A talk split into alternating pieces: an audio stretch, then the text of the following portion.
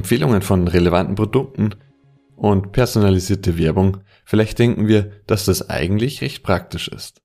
Was wir aber nicht auf den ersten Blick sehen, das relevante Produkt ist nicht unbedingt für uns als Nutzer oder Konsument von Relevanz, sondern für das Unternehmen. Gleiches gilt für Nachrichten oder Werbung, die wir sehen, zum Beispiel auch Wahlwerbung. Servus und willkommen zu einer weiteren Folge von Grenzen des Privaten. Wir wollen uns heute anschauen, wie viel Macht mit unseren Daten verbunden ist. Wir schauen uns an, wie es mit Informationen über uns möglich wird, uns und unsere Gesellschaft zu beeinflussen. Am Beispiel von Cambridge Analytica sehen wir, dass Informationen über uns sogar genutzt werden können, um etwa Wahlen zu beeinflussen. Wie wir durch gezielte Werbemaßnahmen nicht nur von vermeintlich relevanten Produkten, sondern auch von der bestzahlenden Partei überzeugt werden können.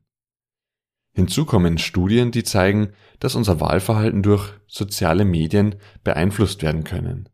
Ein kleiner Knopf, ein kleiner Button, der dazu führt, dass Hunderttausende Wellen gehen. Was passiert, wenn aufgrund unserer Daten aber nur eine gezielte Wählergruppe angesprochen und damit mobilisiert wird? Wir werden auch sehen, dass die sozialen Medien nicht wirklich sozial sind. Denn die Entscheidung, was wir auf diesen Plattformen sehen, trifft ein Algorithmus, ein Computerprogramm. Dabei kann es für die Unternehmen wichtig sein, gezielt unsere Gefühle anzusprechen, unabhängig von der Frage, ob wir das wollen oder überhaupt darüber Bescheid wissen. Das alles kann stattfinden dank der Informationen, die tagtäglich über uns gesammelt werden. Am Ende geht es vielleicht gar nicht darum, dass die Werbung personalisiert angezeigt wird. Vielleicht geht es auch nicht um den Profit, vielleicht geht es einfach nur um Macht und darum, für uns darüber zu entscheiden, was wir sehen sollten.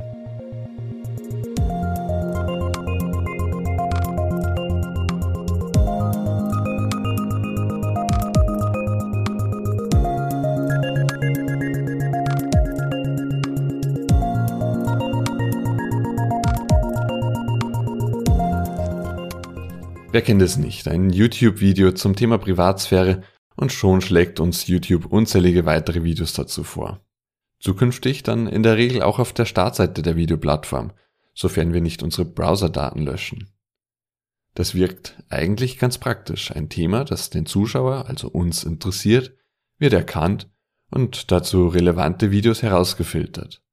So entdeckt der Nutzer, so entdecken wir weitere relevante Informationen. Derjenige, der das Video hochgeladen hat, bekommt mehr Zuschauer und die Plattform profitiert davon, dass wir als Nutzer länger dort unterwegs sind. Sieht auf den ersten Blick so aus, als würde jeder etwas davon haben. Was aber zunächst als angenehmer Service gesehen werden kann, entpuppt sich recht schnell als Falle. Durch die enorme Menge an Daten, die die Unternehmen über uns sammeln, lassen sich Gruppen von Nutzern bilden. So können etwa Gruppen von Nutzern gebildet werden, die ähnliche Interessen haben, um daraus resultierend durch einen Algorithmus, ein Computerprogramm, andere Interessen von den Nutzern vorherzusagen. Wir kennen diese Funktion etwa von Internetshops. Wenn wir uns dort ein Buch oder einen Fernseher anschauen, dann werden uns oft weitere Produkte empfohlen mit einer Überschrift wie etwa andere Nutzer kauften auch. Die Idee dahinter ist, dass mit bekannten Informationen über den Nutzer ein weiteres Interesse bzw. Kaufverhalten vorhergesagt werden soll. Je mehr Informationen ein Unternehmen hat, desto genauer kann es solche Annahmen treffen. Der nächste Schritt ist dann idealerweise, dass nicht nur das Kaufverhalten vorhergesagt werden soll, sondern dass dieses gezielt auch beeinflusst werden soll. Aber wieso ist das Anzeigen von vermeintlich relevanten Inhalten problematisch? Unter anderem deswegen, weil sich die Frage stellt, von wem diese Inhalte als relevant angesehen werden. Anders formuliert, wer entscheidet darüber, welches Produkt oder welches Video wir als nächstes vorgeschlagen bekommen? Im Grunde entscheidet ein Algorithmus darüber. Der Algorithmus wird dabei verschiedene Kriterien in Erwägung ziehen und auf Basis dieser dann die passende Maßnahme darstellen. Rechtlich kann das sogenannte Profiling natürlich unter die Datenschutzgrundverordnung fallen und in bestimmten Ausführungen verboten sein und auch Gegenstand des Rechts auf Löschen sein. Wir haben aber bereits in der vorherigen Folge gesehen, dass die rechtliche Seite nicht immer ausreicht, um uns vor Eingriffen zu schützen. Daneben gehen bei manchen Unternehmen aber auch die Meinungen auseinander, was erlaubt ist und was nicht. Die österreichische Post zum Beispiel hat 2019 auch die vermutete Parteizugehörigkeit der Kunden in ihre Datensammlung angeführt. Datenschutzexperten hielten das für nicht legal und auch die Datenschutzbehörde stellte bei einer Prüfung Verstöße fest. Die Post selbst fand es halb so wild. Ihrer Ansicht nach handelt es sich nicht um eine besondere Datenkategorie, sondern lediglich um Wahrscheinlichkeitswerte. Auch im Zusammenhang mit Cambridge Analytica sehen wir, warum es gefährlich sein kann, dass Daten von uns gesammelt werden, um uns vermeintlich relevante Inhalte zu zeigen. Cambridge Analytica hatte Daten von mehr als 87 Millionen Facebook-Nutzern gesammelt. Anhand von diesen Daten können Gruppen gebildet werden, um diese Gruppen mit spezifischen Informationen zu versorgen. So war es beispielsweise möglich, bestimmte Wahlwerbung an Wähler zu richten, die von einem Algorithmus als introvertiert und intellektuell eingestuft wurden. Die Wahlwerbung kann in solchen Fällen genau auf diese Gruppe zugeschnitten sein, auf eine ganz bestimmte Wählergruppe und so bei jeder Gruppe für sich den richtigen Ton treffen. Das kann dazu genutzt werden, die Wähler zu überzeugen oder aber auch dazu, mit bestimmten Wahlbotschaften die Wähler der anderen Partei zu enttäuschen und von der Wahl abzuhalten. Wir sehen, die Werbung ist nicht unbedingt für uns als Nutzer relevant, eher umgekehrt. Der Nutzer war für das Unternehmen relevant. Um die möglichen Auswirkungen zu verdeutlichen, ein Cambridge Analytica Whistleblower hat behauptet, dass Data Mining, also die Datensammlung, auch die Brexit-Abstimmung beeinflusst hat. Der Cambridge Analytica-Skandal hat noch einige weitere Facetten, wir wollen uns aber auf das Gesagte beschränken.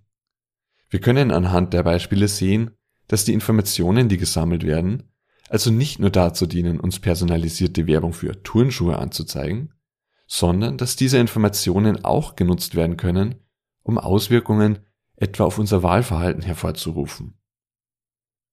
Das Ziel ist letztendlich oft nicht nur, dass unser Verhalten vorhergesagt wird, sondern eben auch, dass unser Verhalten beeinflusst wird. Ein weiteres Beispiel, an dem wir das sehr schön sehen können, sind die US-Kongresswahlen 2010. Zu den US-Kongresswahlen 2010 wurde bei einigen amerikanischen Facebook-Nutzern die Startseite um eine Social Message erweitert, die sie zur Stimmabgabe aufforderte. Sie erhielten einen Link zu lokalen Wahllokalen und eine anklickbare Schaltfläche mit der Aufschrift Ich habe gewählt. Anhand eines Zählers konnten sie sehen, wie viele Personen den Button angeklickt hatten und welche ihrer Freunde dies getan hatten. Zum Teil sahen sie dazu auch eine Reihe von zufällig ausgewählten Profilbildern.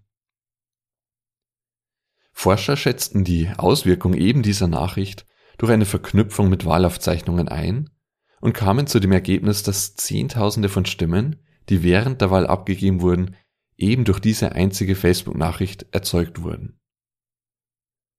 Wir wissen jetzt also, dass Methoden bestehen, eine Gruppe an Wählern mit passgenauen individuellen Kampagnen in ihrem Wahlverhalten anzusprechen.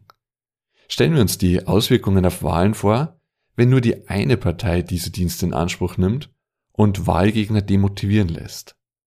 Zeitgleich kann die zweite Methode, die Methode der politischen Mobilisierung, angewandt werden. Die angesprochene Nachricht wird nur der einen Wählergruppe angezeigt, was zu einer Mobilisierung eben dieser Gruppe führt. Das alles ist möglich, weil genug Informationen über uns als Nutzer bekannt sind. Es ist durchaus machbar, unser Wahlverhalten anhand unserer Daten einzuschätzen. Wir erkennen hier das demokratiegefährdende Potenzial und auch, über welche Machtunternehmen verfügen. Erinnern wir uns daran, dass die angesprochenen Methoden jeweils bereits angewandt worden sind und deren Wirksamkeit durch Studien zum Teil auch belegt werden konnte. Informationen sind oft mehr als nur Geldquelle. Wir sehen an den Beispielen, wie viel Macht mit unseren Informationen einhergeht. Damit wird dann auch verständlicher, warum Unternehmen so viel Interesse an unseren Informationen haben. Schauen wir uns noch ein weiteres Beispiel an, das die Macht von Unternehmen darstellt und auch zeigt, wie eben diese Unternehmen auch auf so eine Art von Manipulation angewiesen sind. Bei einer Studie wurden fast 700.000 Facebook-Nutzer in drei Gruppen unterteilt, denen jeweils unterschiedliche Inhalte auf ihrer Startseite vermehrt angezeigt wurden. Für eine Gruppe wurden Beiträge, die laut einer algorithmischen Stimmungsanalyse als fröhlich eingestuft wurden, stärker hervorgehoben, während Beiträge, die traurig zu sein schienen, zurückgestuft worden sind. Bei der zweiten Gruppe war es genau umgekehrt. Traurige Nutzerinhalte wurden hervorgehoben, die fröhlicheren heruntergestuft. Und auf der Startseite der dritten Gruppe wurden sowohl fröhliche als auch traurige Nachrichten heruntergestuft und emotional neutrale Nachrichten hervorgehoben. Durch eine weitere algorithmische Stimmungsanalyse der Nutzerbeiträge eben dieser Nutzer wurden die Auswirkungen dann gemessen. Das Ergebnis? Die Gruppe, die eine fröhlichere Startseite erhielt, wurde messbar fröhlicher. Die Gruppe, die eine traurigere Startseite erhielt, wurde messbar trauriger. Und die dritte Gruppe, die mit einer eher emotionsneutralen Startseite ausgestattet war, engagierte sich interessanterweise weniger auf Facebook.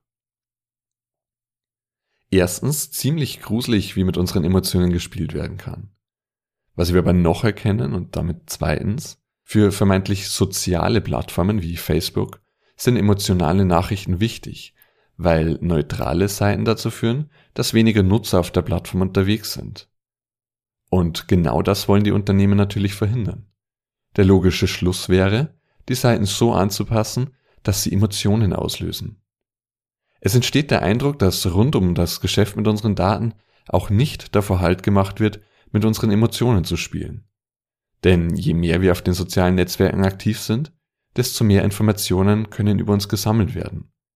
In diesem Kontext wird auch der Vorwurf gebracht, dass mit polarisierenden Nachrichten, etwa auch politischer Natur, genau das erreicht werden kann. Was wir hier auch erkennen, es geht nicht nur darum, dass uns ein Algorithmus vorschlägt, welche Produkte uns auch interessieren könnten.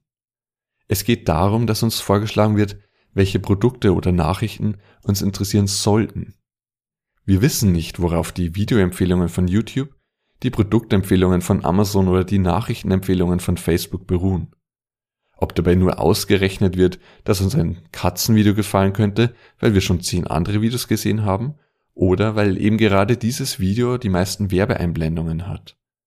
Ob uns Nachrichten zur Corona-Impfung angezeigt werden, weil sie aktuell sind oder weil sie uns emotional berühren sollen, damit wir länger auf der Webseite bleiben.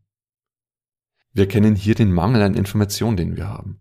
Information darüber, welche Inhalte uns gezeigt werden und warum uns diese Inhalte gezeigt werden. Aber auch, dass mit unseren Informationen überhaupt so etwas möglich ist. Es gibt natürlich noch andere Kritikpunkte. Eigentlich möchte ich noch immer selbst entscheiden, was mich interessiert und nicht ein Algorithmus. Außerdem führen die gezielten Informationen auch dazu, dass eine gesellschaftliche Debatte gefährdet wird, weil wir oft nicht mehr dieselben Informationen haben, nicht dieselbe Informationsbasis. Halten wir an dieser Stelle auch kurz inne und überlegen uns, ob wir denn wussten, dass Unternehmen uns gezielte Nachrichten einblenden, vielleicht mit dem Gedanken zu emotionalisieren. Wissen wir, auf welcher Basis die Empfehlungen, die für uns vermeintlich relevante Produkte betreffen, getroffen werden? Es sollte uns jedenfalls zu denken geben, wenn wir erkennen, wie viel Macht mit unseren Informationen verbunden ist und wie wenig wir eigentlich darüber wissen.